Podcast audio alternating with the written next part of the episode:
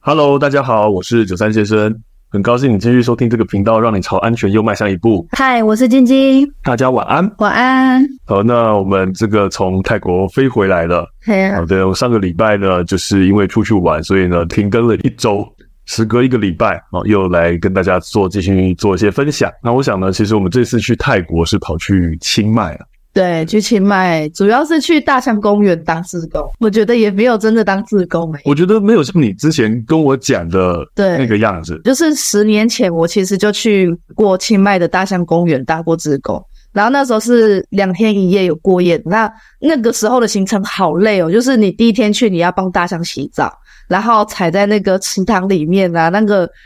就是大家都弄得湿湿的，然后天气又很炎热，其实蛮不舒服的。是，而且你还要补充一下，你那时候有讲那个池塘里面底下的那个那个不是淤泥哦，嘿那个是大象的便大便。对对对对，就是都是大象便便加淤泥和在一起，然后再来就是喂一些年轻的象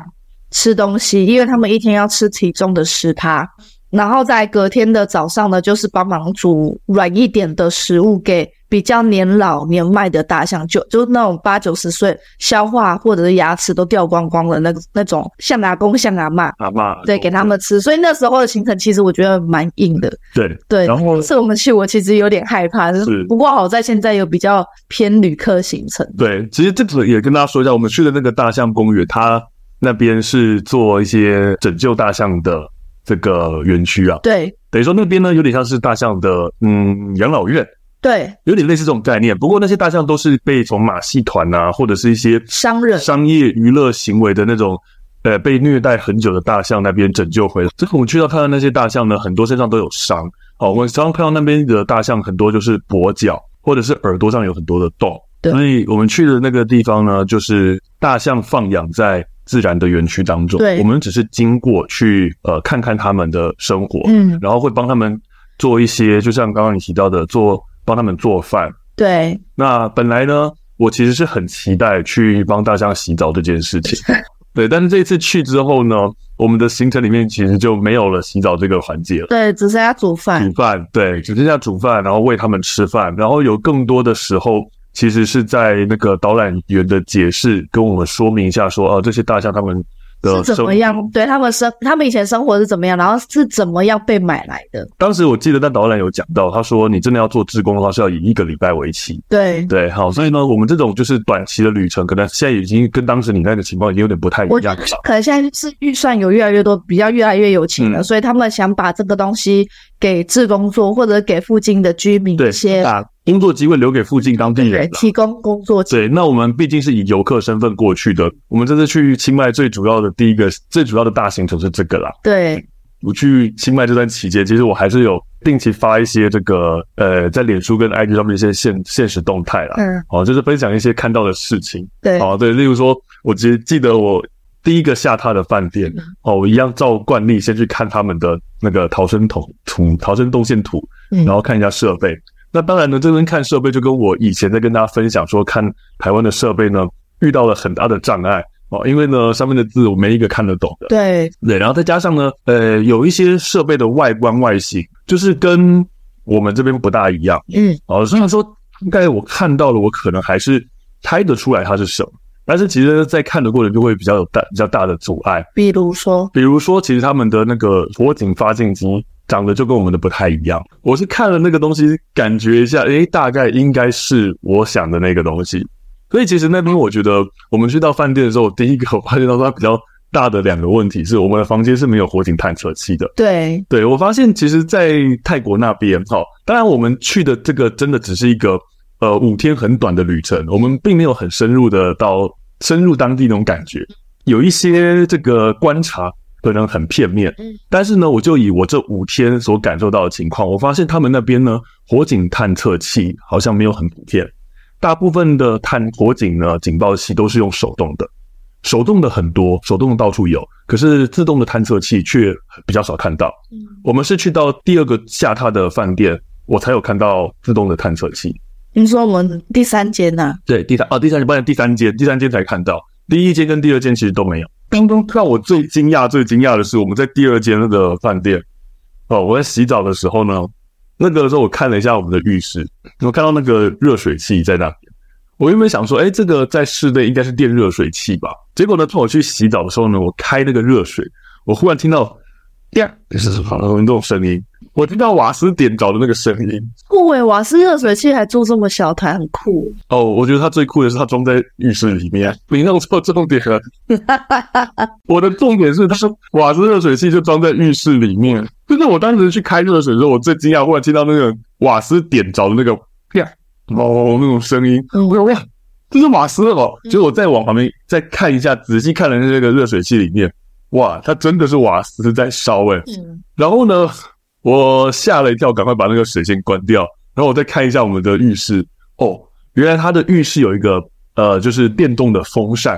连接着外面，好、不断的在运转这样子。你只要把浴室灯打开，那个风扇就在运转。你要这样说，它到底有没有防范？我觉得也算有，但也不算有。就是它的室热水器就还是装在室内，然后它在密闭空间里靠一个电动的风扇去做空气流通，这样子严格来讲，这个流通并不好。所以其实当时我看到这个情况，我就觉得它其实算是一个蛮危险的情形。好，那我当时有跟你讲，我们呢在这间饭店里面限时五分钟，洗澡只能五分钟之内洗我完。去洗澡不能洗 太对，那个浴水不能开太久。 嗯好，那那而且我们洗澡一定要分开洗，对，分开洗这样子，因为我觉得那个情况比较危险嗯。而、是说，其实我觉得我们去泰国，这次去泰国，那里面的气温啊，我觉得其实也不会到我们要洗很久的啦。也是啊对啦，因为我们现在虽然现在是十二月，可是我们去泰国哦，这个白天也可以到二六二七度，对，晚上大概也二三，对啊有，二一二三。对，就没有到非常非常的冷这样所。以我我个人觉得，因为之前去清迈的时候都是九月份去，泰国也是九月，呃，曼谷也是九月份去，然后这一次十二月，我发现十二月天气是最舒服的。嗯，所以如果各位想要去这个泰国的话，我觉得真蛮推荐十二月是个对啊，是那边过圣诞节蛮好的。对，除了气温舒适之外，他们刚好雨季也过了。对，雨季也过对，了，所以大家可能会想象说，哎，这个东南亚是不是接近热带地方，然后很常下雨？其实我们这次去五天呢，只有其中一天下午下个五分钟而已啊吧，下个就是短短的那种雨，就感觉像是午后午后阵雨了，对而对且也没有到很大的暴雨。对对，我觉得是个最舒适的没错季节吧。推荐大家。对，所以呢，其实呃，我想就是时隔一个礼拜，也跟大家分享一下这个旅游的事情啦。因为真的去旅游，我觉得最好玩的就是中当中的经验。所以通常大家我相信也有这种经验，回来之后就很想跟大家分享啊，我这次去旅游看到些什么事情啊，看到些什么东西很好玩的这样子。这次这个前言哈、补充久了一点，我们还是得回来讲我们今天的主题。好，那可能时隔一个礼拜，有些人忘了，我们复习一下。我们之前呢是跟大家谈到我们做这个 CPR 的整个流程过程。那我们今天呢，其实要跟大家分享一下说，我除了打一一九之后，要怎么样去帮这个人好做意识判断、做 CPR、做 AED。那除此之外，如果人手充足，现场还能做哪些帮助，能够让这些救护人员更顺利的执行救护？刚好有一位伙伴的留言也问到了类似的问题嗯。好，那我们先请晶晶帮我们念一下这位伙伴的留言。这位叫匿名。今天听完许多集，收获真的多多多。另外也想请询问一下九三先生的想法，就是之前在跑救护时，是否有遇到一些热心的民众，甚至是 EMT 在车祸现场的帮忙，有没有对于整个救护流程的更顺畅？对，所以这个刚好这位伙伴的留言，就是我们今天想要跟大家分享的主题。我们真的遇到救护情况啊、呃如果我今天一一九也打了，那我人手充足，该做的事情也都有人做的情况之下，我们还能额外做哪些事？是啊，也不是说打完电话就这边干。呃，像刚才这位伙伴提到的，他讲到的是车祸的情况。嗯，我觉得车祸的情况，好，这种在外面的情形，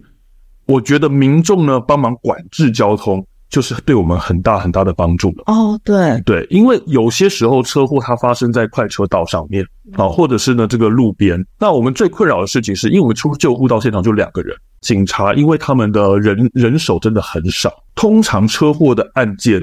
我们都会比警察早到很多。没错，所以其实这个时候呢，我们在执行救护的时候，可能在路中央又还要去注意一下周围是不是有这个车流危险。嗯因为讲真的，有时候我们蹲在地上、趴在地上，而我远方开车的人真的不见得能够清楚看到，所以呢，对我们来说也是个风险。对，没错，如果说像您刚刚讲到车祸这种情形，我觉得最好最大的协助就是帮我们管制一下交通，帮我们营造一个安全的环境，我觉得这就是最大的帮助。嗯，那除此之外，另外假设有些严重一点的伤患，他会被我们五花大绑啊，做很多很多的固定跟确保之后才搬上车子。那这时候我们在搬运患者的时候，有时候这时我们带下来的很多的器材啊，会漏掉。也就不方便拿。那这个时候如果方便的话，哦，可以帮我们提一下器材对啊，那这也是个非常非常大的帮助。遇到有救护人员，他已经上车了，嗯可是周围还有一些他们好像是他们的东西，可以提醒一下。啊，是的，是的，对，因为我我之前有当救护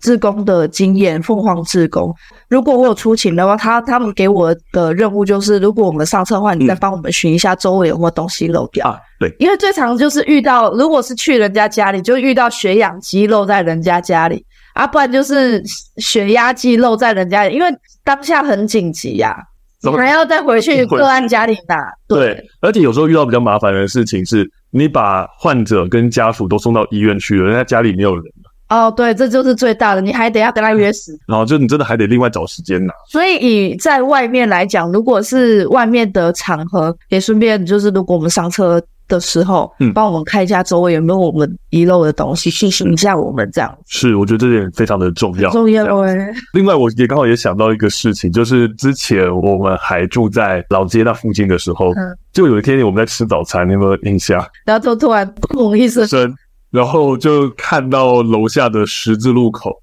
嗯发生了个车祸。对好，一般我们看到车祸就想说，嗯，好像还好吧，哦。对但是那一场呢，车祸的是汽车撞摩托车，对，然后呢，我就亲眼看到那个人呢就飞出去滚了好几圈，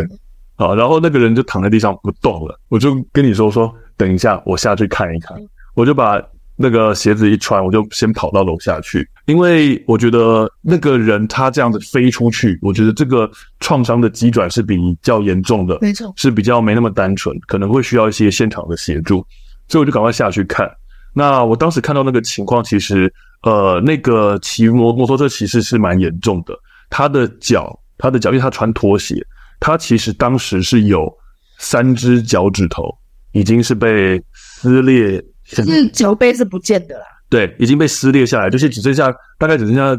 几层皮还挂在他的脚上，这样，所以他非常非常的痛嗯。好，那因为他当时我看到他其实是飞身出去，再这样滚了好几好几圈。好，那飞行的距离这个大概已经有三公尺左右嗯。啊，这已经符合我们以前学习的讲说，这叫重重大创伤的急转弯。哦，所以我们以前在救护的情况就想说，哎，如果问到的急转有哪些、哪些、哪些条件，我们就一定要帮他做颈圈固定。好，所以我当时先看他一下他的脚的伤势，因为他最严重的是脚的伤势。那因为他其实算是肢体末端受伤，所以其实出血量没有很大。所以我当时就判断了一下，好，他脚上的伤势这个血其实没有很严重，我就先帮他做了这个颈部固定，嗯，然后等到救护车过来，你怎么说？我就用徒手做固定了。哦，然后徒手固定，我就跪在地上维持那个动作，等到救护车过来。那我觉得，当然你说像我这种有 EMT 身份，我懂一些规则，去做这种更进一步的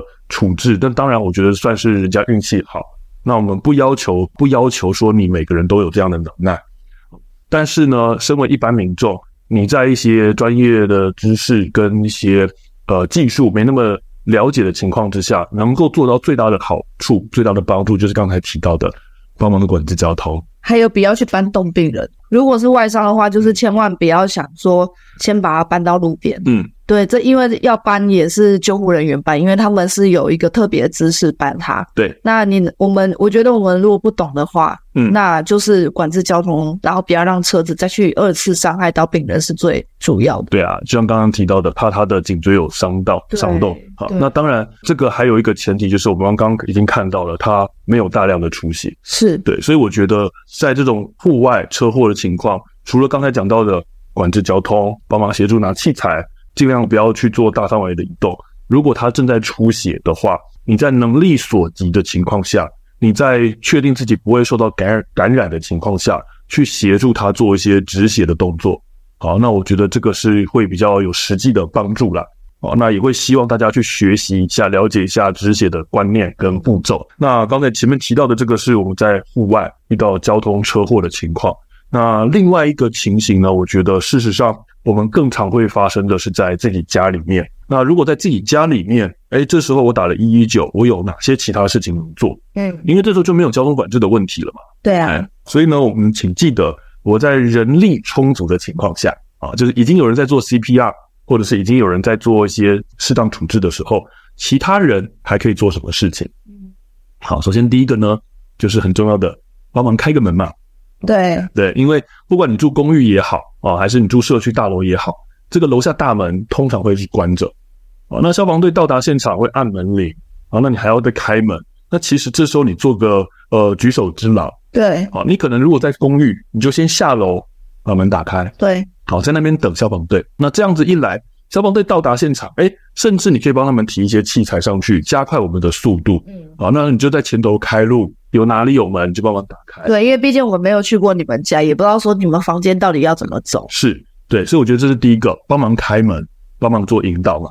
好，那如果是在社区大楼，也请你先下楼，告诉警卫大哥，好，先把门禁解除。好，所以这是第一个。第二个要做的事情，我们刚刚除了讲到说你下楼把大门打开啊，把社区大楼的门禁先解除之外，第二个事情，如果你住在社区大楼，呃，也请大家记得一下，去把电梯做控管。大楼的门禁，有些人会想说，哎，反正那个警卫会帮忙处理，但是不要忘了，消防队进来之后，他可能会需要等电梯。对，对，那这个时候其实你呢，如果在人手充足的情况下，你就先下楼，嗯，因为你下楼一定会把电梯弄到一楼。对啊，到了一楼之后呢，你就把那个电梯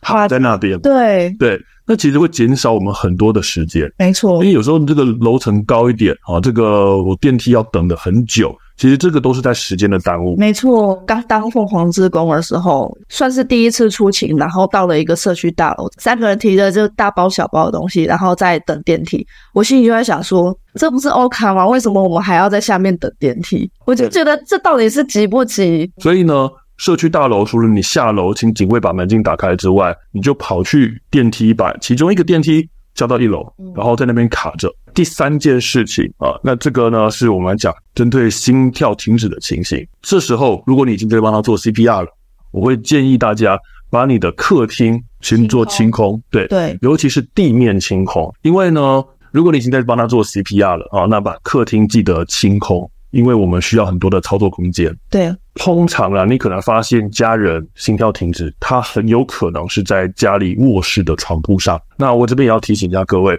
在做 CPR 的时候，在床铺上做其实效果是不好的，因为床铺软嘛，嗯，会有这个吸收压力的这个弹性。所以呢，我们做 CPR 要把人搬到地上。那你搬到卧室地上呢，还是说像刚才讲的，你直接搬到客厅去？这个我就觉得无所谓，因为搬运本来就会有一些掉下来的风险嗯，所以呢，你如果能力不足啊，你直接把它搬到卧室地方地板上放着，开始做 CPR，这样子就已经很好了。没错，好，你也没有必要说，哎、一定要赶快搬到客厅去，那个空间很大的地方，这个倒还好。反正你先把客厅的地面给清空，对，清一个场地出来，对，清一个场地，清一个路线，让消防队过来接手时，他能够比较顺利的把人搬到客厅的地面，搬到空间比较大的地面，这样子就是一个很大的帮助了。所以呢，大家也可以自己想一下，说，哎，我把人搬过来这个路途上啊，是不是有什么其他障碍物啊，地面上的东西啊，也都清理清理。对，好，我们会比较好操作。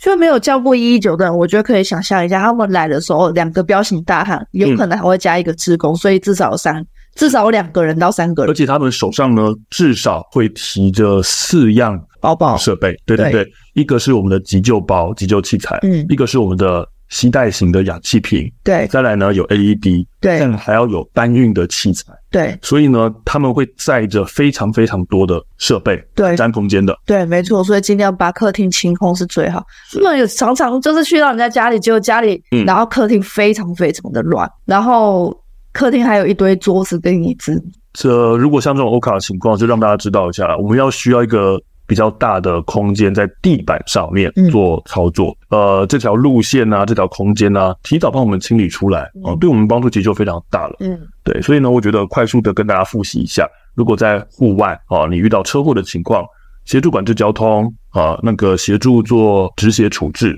然后呢，帮忙提器材啊，这些就是你在户外车祸的情况下，你可以在呃消防队抵达前帮忙处理的事情。那如果在自己家里的话呢，呃，先去楼下开门解除门禁，然后呢控管电梯，好，把电梯都叫到一楼准备好，再来呢把家里的客厅、路线、空地净空出来。这些事情你能够做到的话啊，那这个消防队到达现场时就会有很大很大的帮助了。省下很多时间。没错啊，所以我想呢，这是今天跟大家分享的一些概念。那希望呢，今天的分享内容对大家的安全有所帮助。那如果各位有从这一集获得收获的话呢，请大家给我们小额赞助或者是五星好评，对我们都是莫大的鼓励哦。也欢迎多多提问，我们会以你的问题当做下一次的主题。另外如果想看精华影片版的话，请到 YouTube 搜寻九三先生，按下订阅。我们会在新节目上线一周后发布影片。那我们今天就先到这边喽，